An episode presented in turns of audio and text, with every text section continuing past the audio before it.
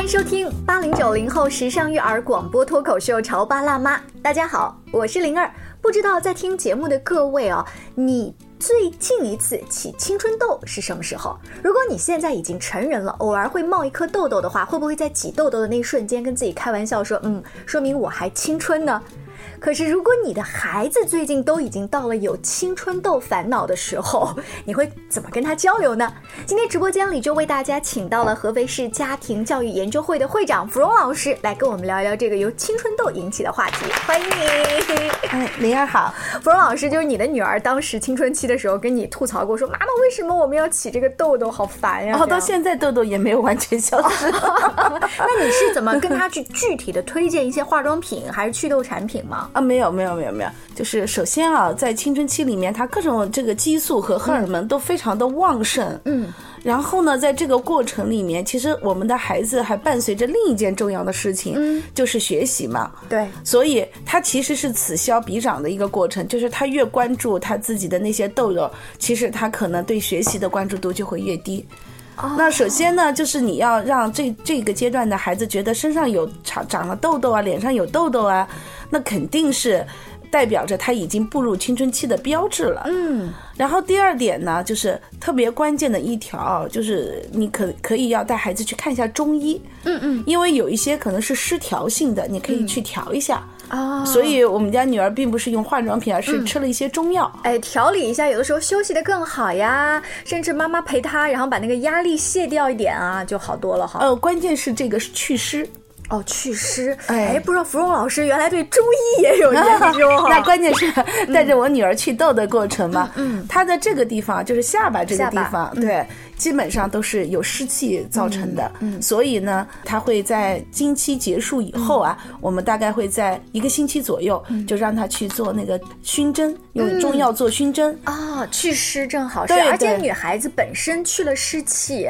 对她身体也好。对对对对对。后来呢，就是她基本上啊，这个部分的痘痘就就少多了。嗯，另外呢，还有一部分呢，就是额头。嗯，那是压力痘吗？嗯，其实是那个还是跟头发，就是皮靴还有皮肤的感知有关，因为我女儿是油性皮肤嘛，所以毛囊一堵塞就容易出痘。哎，这个有一些青春期的孩子就属于那种，你看她，嗯，好几天都没有洗头的感觉，哎头发湿湿很油油的对啊，对然后正好额头也连带着都有痘。对对，后来我女儿就学会了要每天洗头。哦， 头皮也连带着会跟那个痘儿有关。对对，因为它全部都给堵住了，毛囊堵住了。嗯。然后呢，这样的话，他额头的痘痘是不是也就少了？还有呢，就是就是青春期的孩子，如果面颊要是有痘痘的话，那这个可能是小朋友最讨厌的嘛，对不对？那么这个基本上啊，就是你千万不要用任何的化妆品，嗯，因为如果一旦用了化妆品，你破坏了它的一些皮肤的组织，就容易留坑呐、对对对。对。但是你女儿能忍得住不去挤那个痘吗？那个东西其实很简单，嗯，就是注意力的问题嘛，嗯，就是他不太关注他那个事情，不太关注，就是跟她把这个心理工作先先建设好。 对，要告诉他这件事情，估计要等到他结婚生娃 才能解决。嗯 哇，如果你这样去讲女儿，女儿掐手指头算一下，这还有十几年了，这个得烦恼那么久，就会不会更焦虑啊？嗯，他其实是这样的，他后来呢长大了以后啊，他就学会了一些遮盖技术，嗯，怎么就这是么他会用一些方式，好比说用一些好的粉底啊来做遮盖。嗯反正他每次出去玩的时候，你看到他一脸没痘， 那都是遮盖的。但是呢，回来以后他就立刻要把嗯它全部都要洗掉，然后你就可以看到那些痘痘们又嗯都出来了。但是现在呢，就是呃，我觉得很多的青春期的孩子啊，他其实是在某种程度上是在逃离他的主要任务，就是当他把他的主要注意力放在他的外形，例如女孩子去贴那种有颜色的那个美瞳哎，对对对对对，就是去贴这个，还有一些呢，就是呃做指甲，那当然他们都可能是在假期里面做这些事儿。然后小男生呢，这个时候就特别注重发型啊，也或特者别是一些呃时髦的运动鞋，哎，对对对，这其实都是什么？都是孩子在青春期里追求一个就是生命的叫做绽放性的一个行为。嗯，所以呢，如果在这个时候啊，家长呃遇到了孩子这种爱美的状况啊，我觉得一定要支持。嗯。那么如果呢，当你支持了他，他就没有那么强的去追求。嗯如果你要是越不支持他，他可能就会越要去追求这种事情。嗯，因为他正在处在一个可能家长都知道的叫逆反期，是啊就你越反对的，我就越要去 做。而且我发现我在青春期的时候哈，所接触到的那几个嗯所谓的年轻的品牌吧，什么美特斯邦威啊、班尼路啊，那个时候在我们合肥市老城区的青云楼，你知道那一带吗？然后爸爸妈妈是绝对不让我去逛的，让我心里面那个猫抓一样，就是想去看。我看到那海报，我都想，万一班上有一个同学穿了，你就想多看两眼。但是有的家长，就像您说，他是比较开明的，或者家境更好一些，他不觉得那是时髦，那就是他们家孩子每天穿的衣服，你知道吗？直到有一天快要过年的时候，我的小姨说：“哎，快过年了，小姨带你去买一件衣服吧。”哇塞！我说我要去青云楼， 于是小姨成了我我心目当中最了解我的人，最理解我的人。是是是的，是的，是的。所以呢，我觉得这个时候啊，嗯如果孩子啊特别爱美，像你知道男孩怎么变得愿意起早吗？ 怎么讲？是告诉他那个发型要全他弄一自弄己吗？他自己要，哦只有他自己要，他才心甘情愿的起早，然后起早要洗头，要吹头，嗯那那要个定定型。洗头这个事儿，比如吹头啊，或者包括那女孩老是弄痘痘，妈妈在镜子旁边观察到了，会多想一层是：哟，这小子最近怎么老搞头发？是不是谈恋爱了？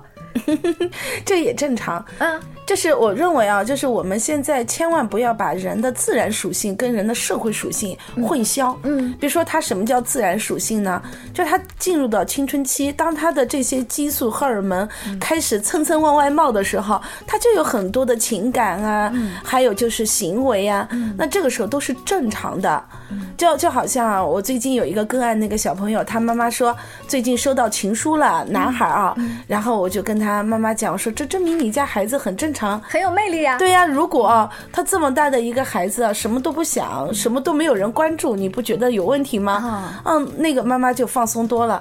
而且这个时候，大部分的孩子啊，他还是受到学校的管控的，就是也没有那么多的自由。他只是有想有一个小小的张扬，对对对，所以呢，我认为啊，不管是他去追求一定的品牌，还是追求对美的爱，还是呢去有一些啊对异性的这样的关注，我们的家长都要乐于接受这个事实。哎，还真跟大家说，我觉得爸爸妈妈多少你们有一个你们的。呃，因果关系，觉得因为我们弄头发了，所以我们不关注学习，所以我们谈恋爱了，所以我们的成绩一落千丈，就好像这是必然的事情。嗯，但是我们可能是因为你不让我弄头发，所以我反而很生气，我不想写作业。是的，是的，或者是说啊，就是刚刚灵儿你讲的，不懂我嘛，对吧？我哎，冯老师，我跟你吐槽，啊很多年前，我到现在都记得我妈妈在我身上做的一件事儿。呃，我们那个年代很流行一种喇叭裤，那个喇叭裤一定嗯要有毛边边才很时髦。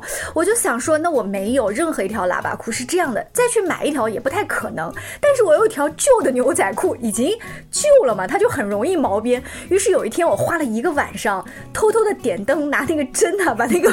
牛仔裤的边边给它划毛了。第二天早晨，因为上学早嘛，爸爸妈妈是没有看到的，我时髦了一整天。但是我并没有因此就不好好听课，我只是那天心情特别好。对，回到家里以后被我妈妈发现了。她二话不说，拿剪刀把我那个剪出来的毛毛给它给剪 了，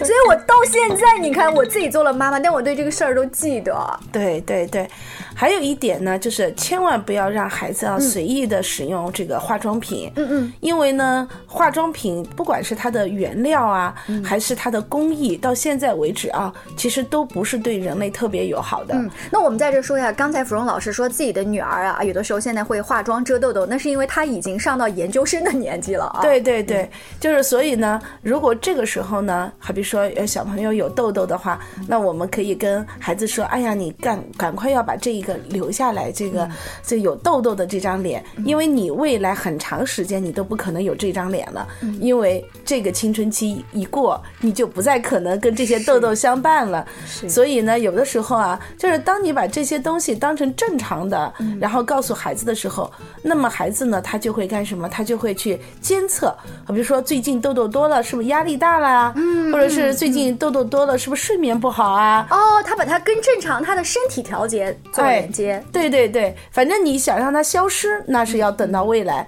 但是呢，它可以变弱，那么这些孩子们呢，他的很多方面就会得到很好的改善。嗯，哎，我这个问题还有一个延伸，是我们刚才讲的痘痘啊、烦恼是孩子自己发现的，对吗？可是我身边有一些家长是他们自己找了一些什么烦恼呢？ 妈妈跟我吐槽说：“灵儿，最近啊，你们都用什么美白牙膏？”我说：“怎么了呀？”哎呦，我受不了我家儿子那个一口黄牙，这这都老大不小了，青春期的孩子了，怎么一次也不注意？一米八的个子看起来挺帅，一笑起来一牙那个牙，我觉得他肯定没有好好刷牙，就算刷了，本来的那个牙膏已经不适合他了。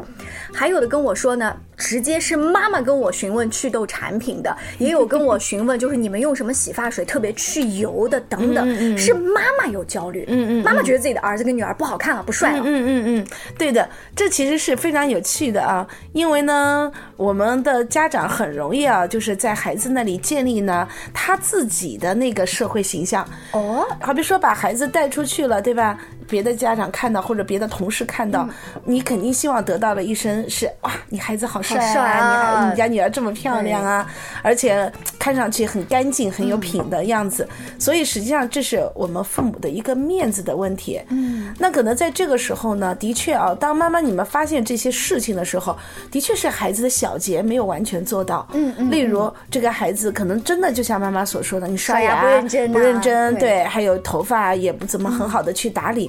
那这其实是个什么状态？是一个你要分析清楚啊，可能是两个。第一个呢，哎，像这种乱糟糟的小孩，他可能真的就是一心扎在他那个学习上面，他不在乎这些东西。如果这个时候妈妈呢，你要把他往回拉他的话，那等于啊，你在这个孩子的这个学习的这个路途上面、啊，你给他做了分散注意力，哎，对对对，就是你做了你可能最不想做的一件事情。哦，那如果这样的孩子突然有一天他觉察到了你觉察到的事情的时候，哦，那可能他就会把注意力分过来一部分。所以呢，我认为要等到有女朋友、有男朋友的时候，哦，你你在小心的提醒，哎，对，就是这个不要你来提醒，就是你要让他呢有一个等到长大，等到他自己开始有一个觉悟。你不要把这些小学霸啊、变得完美啊，又哦又又有理又有面儿的。各位妈妈，你能忍得住吗？我们稍微休息一下广告之后啊，就这个青春痘啊引发的一系列讨论，我们请芙蓉老师接着来跟我们聊一聊。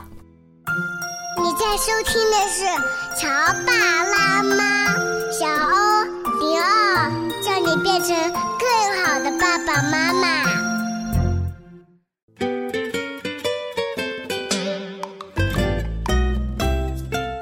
广告之后，欢迎您继续锁定《潮爸辣妈》。如果自己有青春痘，自己挤可以。 我跟你说，千万不要让别人挤。我们身边有同事，他们特别喜欢挤别人的痘痘，觉得很解压哈。 这个因为会留痕嘛。那另外呢，就是你即便挤，有一些美容院它帮你做的比较科学的这个处理的话，它立马是消毒，这个一定对要做好。其实你从一开始孩子刚进入青春期，这些我觉得皮肤方面的知识，包括说现在，比如说你这个出门，你是不是要用防晒霜呀？你你最起码的香香啊，你不要让皮肤特别干燥，到最后冬天都开裂，这些知识是可以跟孩子传达的。但有一些妈妈特别焦虑，我们刚刚说，呃，儿子牙齿也很黄，哎。芙蓉老师，那他是不是可以默默的哈把牙膏换掉，但不要强调这件事情？哎，可以的呀。所以说，如果你愿意做这种事情，可以，但是我认为效果也不一定好。哦因为他肯定是跟他的刷牙的时间，哦还有他的这个就是习惯对意对识对，有有关嗯关系。你你不可能靠这个的。但是我们现在的美容的，就是这种能力很强啊。嗯其实到最后去做一下处理，很容易就一口白牙的。 哎，还真是。当时这个话题在我们的这个闺蜜群里面吐槽之后啊，就有妈妈其他说说你就再忍他高中三年，大学的时候给他做一个什么冷美白，什么除嗯冷对光，对说对一下子就帅帅的了哈。对对对，哦还有第二点呢，就是如果啊这个孩子不是学霸，那就一定是他现在遇到了问题，就是有抑郁的倾向。嗯，就是当一个孩子有抑郁倾向的时候呢，他可能就会特别缺少对自我的关注，嗯，例如可能人家真就不刷牙了，嗯，或者是说他他的就是这个身体的任何的什么出痘啊什么这种状况，人家也不真的一点都不关注了，就不不关心自己。对对，所以说呢，我觉得如果出现这种情况了，家长你要是有觉察力，我倒是挺给你点个赞的。嗯，你的的确确要看到，如果这个孩子啊对自己的生命都失去了那个责任感，嗯、比如说他都不问你啊，也不表现出一定程度的焦虑的话，那你要关心一下孩子是不是最近遇到大事儿了，然后已经出现了那种叫低欲望的抑郁状态。嗯嗯，那这个可能不仅仅是在说刷牙，然后看他牙齿白不白、黄不黄了，就是可能整个眼神都不太一样。对对对，嗯，甚甚至是最基础的，比如说像吃饭、喝水，就是这种这种，就吃饭吃不香，喝水想不起来这个事儿。是的。还有一点呢，就特别的要，如果啊有收听咱们这个节目的，你家小孩还在幼儿园、小学阶段，嗯，你就要注意了。就这个时候，什么是最重要的？家庭教育、嗯、其实就是良好的生活习惯。是，就像我女儿她去熏蒸，对吧？嗯、我说宝贝，你要去熏蒸，她就愿意去。嗯，然后呢，那个时候也趁机给她补了一下啊、哦，例如不要吃冰的呀，啊、 对啊，就是这些中医啊也都很好的让她去知道怎么要定期的祛湿啊。嗯然后他现在就一直很关注这个祛湿的问题。然后第二点呢，就是如果这个时候啊，青春期的问题本来就不严重，嗯，比如说啊，哎，他的痘痘可能压力考试前就爆的多一点，哎，考试结束就哎少一点，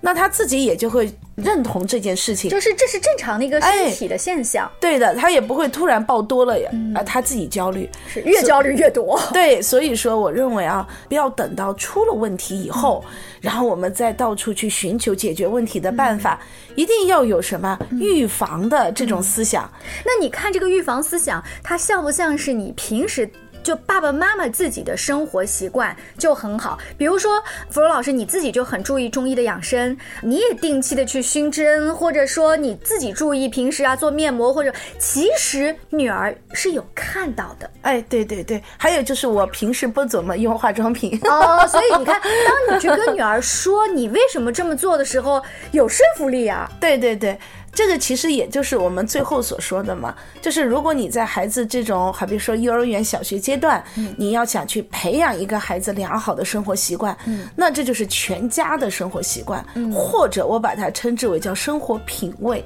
哦、就是我们一定要有这种讲究。比如这次疫情的时候啊，嗯、我有一个朋友说，我女儿不会出事。我说为什么？嗯、因为洗手，嗯、就是带着那个就是酒精的洗手液，已经早是她的习惯了。啊、 哦，太好了！说到这种生活习惯，其实我们妈妈在宝宝很小培养的过程当中，有的时候因为过于较真儿，也容易引起矛盾。我记得我的孩子，就我想培养他睡前刷牙这个事儿，男孩子就会觉得。妈妈怎么每一天都要刷牙？真的烦死了，烦死了！本来心情好好的，因为睡前刷牙这件事儿就跟我发脾气。后来有一次呢，我在这个节目当中也是请教一位老师，我们把这个方法啊先跟大家再继续推广分享一下。他说他会允许他的儿子某一天可以使用特权不刷牙，就是你那一天不刷牙，其实不会引起太大的问题。但是因为他有了这种掌控感的话，他剩下六天都特别好的去刷牙。哦，这点啊，我要跟灵儿讲一下啊，嗯、因为可能啊，我们是这样子的，就是我们以为刷牙是保护牙齿嘛，嗯嗯，但是我们的大脑是不会认同这件事的啊。因为我们的大脑认为不刷牙也不一定会造成牙齿的问题，嗯、因为这是一个漫长的过程，嗯、对吧？就像有的小孩，你说他吃糖会得虫牙，嗯、但是他今天吃了，明天吃了，没有虫牙啊，没有立马得，对，他会有很长时间的一个时间延迟。凡是在时间延迟上，嗯，我们的大脑都不会做出警觉反应，嗯，所以呢，我们要精选牙膏，因为刷牙本身是为了口腔舒服，嗯，这是大脑。脑能立即感知到的，哎呦，刷完牙口腔好清新，好舒服，嗯、就是那种舒服感，就是你的大脑对这个行为再需要的一种诱因。哦、嗯，所以我认为很多的爸爸妈妈可能在选择就是孩子的牙膏的时候，可能会觉得要含氟啊，或者是这些。但是我觉得你们在一开始建立孩子刷牙习惯的时候，一定要选择那种带有很好的口腔清新感味道的牙膏。哎，这还真是，这个好像我们从青春痘聊到刷牙这个习惯说远了。曾经有一些做这个牙膏品牌的商家，他们做过问卷调查，说什么样的牙膏卖得好，他们就去问顾客，顾客最后就是说有那种清凉感，对，于是他们就在里面加了很多那种薄荷的东西。对对，是的，这是非常的重要的。所以呢，就是我们要学一点心理学啊。嗯嗯这个目的呢，就是为了让大家理解一件行为背后的东西。你跟孩子说不刷牙以后怎么怎么样，等到他真的出了这个问题，嗯来不及那了他其实才会有警觉。那时候可能已经是亡羊补牢的功效嗯了。但是之前呢，我们也一定要给孩子一个诱因，嗯就是好比说你刷了牙以后，你的确口腔很舒服，嗯，然后这种舒服感让他养成一个习惯，所以。特别在一开始选择牙膏的时候，小孩的牙膏一定要注重在口腔味道，而不是在防蛀的那种、那个功效上。这也是为什么儿童牙膏有什么草莓味啊、葡萄味啊等等，对对对对包括儿童牙膏，它设计的有各种各样的造型啊、卡通的形象，都是为了吸引孩子要去做这件事儿。对，还有呢，你可以给他增加一个权利，好比说啊，如果你晚上刷牙，第二天你可以吃一颗糖，嗯，因为只要我们把牙齿保护好了，我们对于糖的代谢能力是有的，对吧？那这个小朋友呢，可能因为对糖的这个大脑的需求啊， 基本是百分百中招的，那他就会觉得我做了这件事，我第二天就有奖赏，那然后呢，我们慢慢的告诉他有节制，就是真的，你什么事都要只要有节制就可以了。嗯那这个孩子呢，就既能够养成一个好的习惯哈，比如说我晚上要刷牙，因为我第二天可以吃到一颗糖，嗯然后呢，我还有节制，因为我只有一颗糖的对这个权利。对，哎，这个方法是芙蓉老师刚才给我们提供的，就是把那个思维角度换一下，对啊，不要聚焦在蛀牙这件事情。还有一个呢方法是告诉孩子，你有其他的监督权，你可以监督妈妈今天有没有刷牙呀，爸爸今天有没有刷牙，他就会特别乐不颠颠的去指导大家。还有就是，可能我们很多的家长呢，嗯老担心孩子刷不好牙，哎，对啊，比较早的，你看他用那个电动牙刷，都是家长来去帮孩子。就是我觉得我们很多的家长啊，他犯的一个错误是什么呢？就是好像不允许孩子在一次一次的行为中精进他的能力。嗯，就是一下子我好像就很担心，今天刷不干净就会有事儿，明天刷不干净就会有事儿。那这时候孩子就没有对那个刷牙的行为的掌控。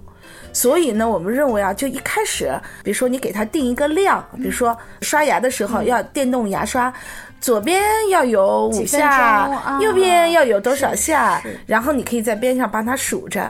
啊，数完了以后你鼓励他，你真棒，对不对？这样的话呢，那个小朋友就会慢慢的精进他。嗯所以呢，我认为啊，就是在他，比如说我们讲小朋友开始刷牙的时候，实际上他出牙就可以开始刷牙，嗯用电动牙刷就可以教他刷牙。还有一点呢，就是一定要定期看牙医。哎，这是非常重要的，而且牙医嘛，就是当他跟孩子呃已经比较熟哈，或者说呃固定的地方，每一次都到那个科室，孩子会听那个牙医的话。现在儿童口腔医院里面就是医生，他们甚至会不戴普通的牙医帽哦，他们那个帽子上面都是卡通哦，里面都是贴画。他跟孩子也会好好的讲，你看这是什么哦，我的孩子每次看完牙医回来那个星期都特别乖。是的，是的。所以呢，呃，我我认为啊，就是大家第一点就是千万不要等出了问题，然后比如说我们在急急忙忙的找，可能你就已经忽略了。是，当然我们再把这个话题拉回来哦。那你说刷牙是这样，其实有时时候在建立这种生活习惯的调整，什么什么洗脸、青春痘啊什么之类的时候，妈妈特别特别觉得孩子弄的都不好。比如说就在那个浴室的旁边看着说：“你那个脸呐、你 连毛巾都不用吗？”我我妈妈小的时候经常在我旁边说：“我刚刚看了一下，你的毛巾都是干的。” 然后我说我我用了旁边那个毛巾，或者说我今天用手洗的。不行，你那样洗肯定洗不干净，于是就会把我的脸拿过来重新这样擦一下，包括洗澡。呃，芙蓉老师有有印象吗？就是七十年代、八十年代的家庭特别流行用那个丝瓜藤对对来对搓澡，对对于是我经常被我妈妈拿到那个胳膊，然后就这样使劲的搓搓搓搓的红红的，这这其实都是妈妈永远觉得我做的不够好。对对对，就是那种担心，所以我觉得我们现在呃很多的家长啊，就是前面焦虑，后面焦虑啊，就一直在焦虑的裹挟中，那么我们就会不放松，嗯，比如说不放松成长孩子自己的能力，嗯，还有呢就是他不放松孩子啊，一个问题终究会过去，哎，就是所有的这些不放松呢，就会让孩子也莫名其妙的紧张。你看那些孩子那么紧张自己痘痘的，他嗯就是会觉得这个痘痘永远要伴着他。嗯然后我们女儿啊，她现在已经二十三了，她现在为她自己有痘痘还挺自豪，她说我还在青春 期，还在这边期啊 啊！今天呢，因为时间的关系，我们跟芙蓉老师就只能先聊到这儿。但是整个节目让我印象最深的点哈，每个家长可能不太一样。对于我而言是。你要相信这个问题终究会过去。如果你一直揪在那儿的话，其实是让孩子反而在注意力分散。 对。啊，谢谢芙蓉老师，也很开心跟大家相处这半个小时。如果你对亲子教育啊、两性关系这方面的话题感兴趣的话，记得持续关注《潮爸辣妈》，下期见，拜拜。